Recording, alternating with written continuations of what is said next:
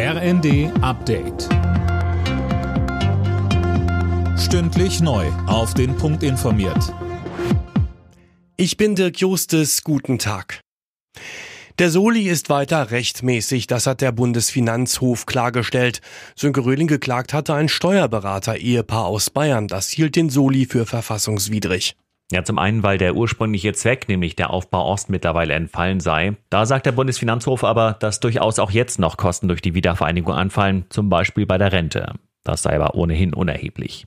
Und dass nur noch die einkommensstärksten 10 Prozent die Abgabe zahlen, ist nach Ansicht der Richter kein Verstoß gegen den Gleichheitsgrundsatz. Der Bund kann damit auch in Zukunft mit jährlichen Soli-Einnahmen von rund 11 Milliarden Euro rechnen. Bundeskanzler Scholz kritisiert die Diskussion über weitere Waffenlieferungen an die Ukraine.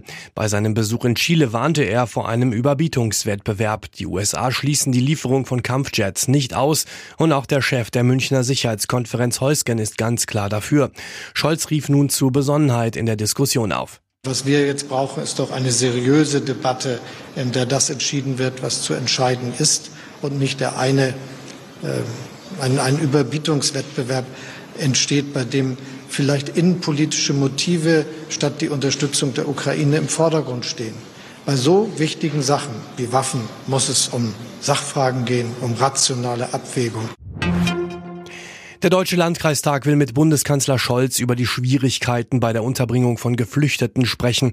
Landkreistagspräsident Sager sagte der FAZ, dass die Kreise kaum noch Kapazitäten hätten.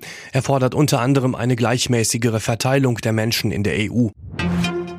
Wenn es wolkenlos ist, lohnt in den nächsten Nächten ein Blick in den Himmel. Dort ist der sogenannte Neandertaler-Komet zu sehen. Der heißt so, weil er zuletzt vor rund 50.000 Jahren zu sehen war, als die Neandertaler lebten und ist rechts neben dem großen Wagen zu sehen. Alle Nachrichten auf rnd.de